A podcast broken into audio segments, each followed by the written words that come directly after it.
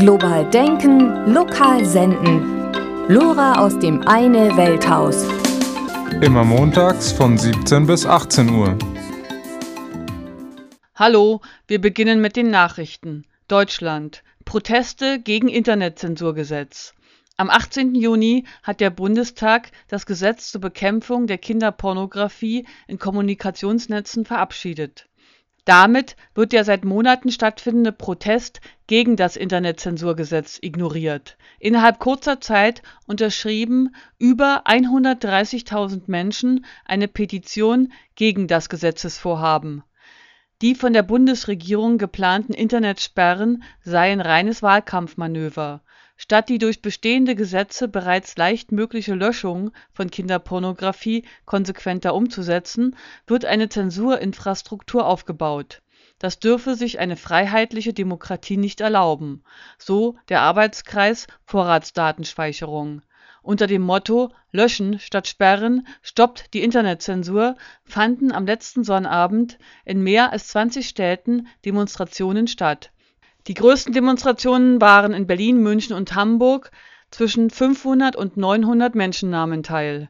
Initiiert wurden die Proteste relativ spontan von der Piratenpartei. Die schwedische Piratenpartei hatte bei den Europawahlen den Sprung ins Europaparlament geschafft. In Deutschland lag die Piratenpartei bei 0,9 Prozent. Australien Überfälle auf indische Studierende ein angeblich von Libanesen begangener Anschlag auf einen indischen Studenten und ein Molotow-Cocktail im Schlafzimmer eines indischen Absolventen waren die jüngsten Vorfälle in Harris Park, einem Vorort von Sydney. Doch die Anschläge auf Inderinnen und indischstämmige Australierinnen sind so alltäglich geworden, dass die Lokalzeitungen nicht mehr darüber berichten, sagte der Einwandererverband United Indian Associations. Die Regierung bestreitet dass die Überfälle rassistisch motiviert seien, vielmehr seien die Studierenden nur ein leichtes Ziel. Und doch hält man eine Imagekampagne für nötig.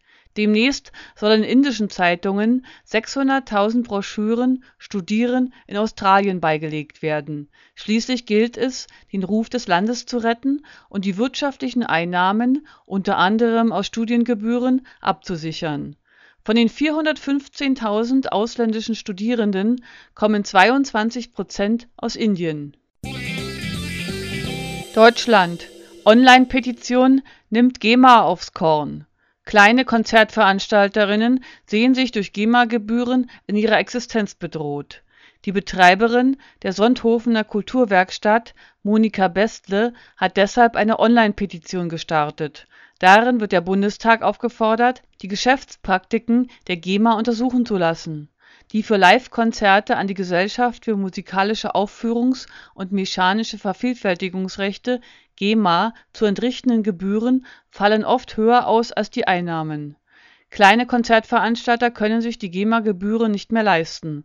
Es gäbe Konzerte mit nur fünf ZuschauerInnen, die zahlen je 11 Euro Eintritt die GEMA-Gebühren liegen aber bei 136 Euro plus Mehrwertsteuer. Monika Bestle hat jetzt eine Online-Petition gestartet. Darin fordert sie, dass der Bundestag beschließen möge, dass das Handeln der GEMA überprüft werden solle. Die Folgen der hohen GEMA-Gebühren für die kulturelle Vielfalt und die Nachwuchsförderung sind existenzbedrohend.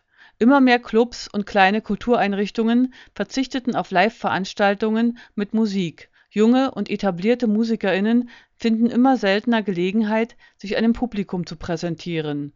Die GEMA wurde zunehmend von der Kulturschützerin zur Kulturvernichterin. Auf der Webseite des Bundestages kann die Petition bis zum 17. Juli unterzeichnet werden. EU-USA Etwas Positives von Silvio Berlusconi. Es mangelte nie an europäischen Politikern, die für die Schließung des Gefangenenlagers in Guantánamo plädierten. Wenn es um die Aufnahme von Freigelassenen geht, ist man zurückhaltender. Am 15. Juni versprach die EU der US-Regierung jedoch, bei der Aufnahme zu helfen. Unklar ist weiterhin, welcher Staat wie viele Gefangene akzeptiert. Insbesondere die Bundesregierung ziert sich, man will allenfalls Männer aufnehmen, die eine Verbindung zu Deutschland haben Etwas großzügiger ist Silvio Berlusconi, er will drei Freigelassene einreisen lassen. Chile. Leichnam von Victor Jara wurde exhumiert. Der Leichnam des chilenischen Liedermachers Victor Jara wurde am 4. Juni exhumiert. Jara war 1973, kurz nach dem Militärputsch von Augusto Pinochet, ermordet worden. Die Exhumierung wurde aufgrund einer richterlichen Anordnung durchgeführt, um die Ermittlungen in diesem Mordfall voranzubringen. Die Untersuchung soll klären, wie und wann Jara starb und ob es stimmt, dass ein Offizier mit dessen Kopf russisches Roulette gespielt habe der Entscheidung, den Leichnam exhumieren zu lassen, war die Festnahme von José Paredes vorangegangen. Paredes war einer der für Jara und andere Gefangene im Stadion Estadio Chile verantwortlichen Rekruten. Dieser hatte gestanden, den tödlichen Schuss auf Jara abgegeben zu haben Allerdings widerrief Paredes seine Aussage später. Der Musiker Víctor Jara war Professor an der Staatlichen Technischen Universität UTE, wo er auch festgenommen und zum Stadion Estadio Chile verschleppt wurde. Dort wurde er gefoltert, als die Putschisten in ihm den Allende-nahen Künstler erkannten.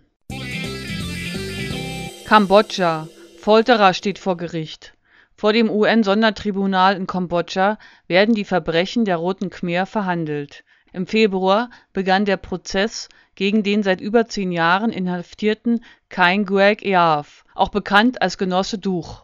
Das Gericht erkannte nun an, dass seine lange Haftzeit vor dem Beginn des Verfahrens unrechtmäßig war. Die bisherige Haftzeit dürfte Duch der Entscheidung zufolge im endgültigen Urteil angerechnet werden eine lebenslange Haftstrafe scheint bisher sehr wahrscheinlich zu sein. Duch steht wegen Verbrechen gegen die Menschheit, Kriegsverbrechen, Folter und Mord vor Gericht. Unter seiner Leitung wurden im Foltergefängnis der Roten Khmer etwa 16.000 Menschen ermordet. Wie Duch in den vorangegangenen Wochen zugegeben hat, wurden unter seinem Befehl auch Säuglinge und Kleinkinder erschlagen der Anwalt der Zivilkläger sagte, dass allen bewusst wäre, dass ihm die zehn Jahre, die er im Gefängnis verbracht hat, am Ende abgezogen werden sollten. Die große Frage wäre, ob in Betracht gezogen wird, ihm noch mehr Zeit anzurechnen. Das Tribunal hat festgestellt, dass die bisherige Inhaftierung nicht nur gegen die Verfahrensvorschriften, sondern auch gegen die persönlichen Rechte des Mannes verstoßen habe ein Verteidiger des Angeklagten nahm mit Freude zur Kenntnis, dass das Gericht in seinem Sinn geurteilt habe. So könne Duch einen Ausgleich verlangen, wenn die Richter seine Strafe abwägen. Bis zur Urteilsverkündung kann es allerdings noch dauern.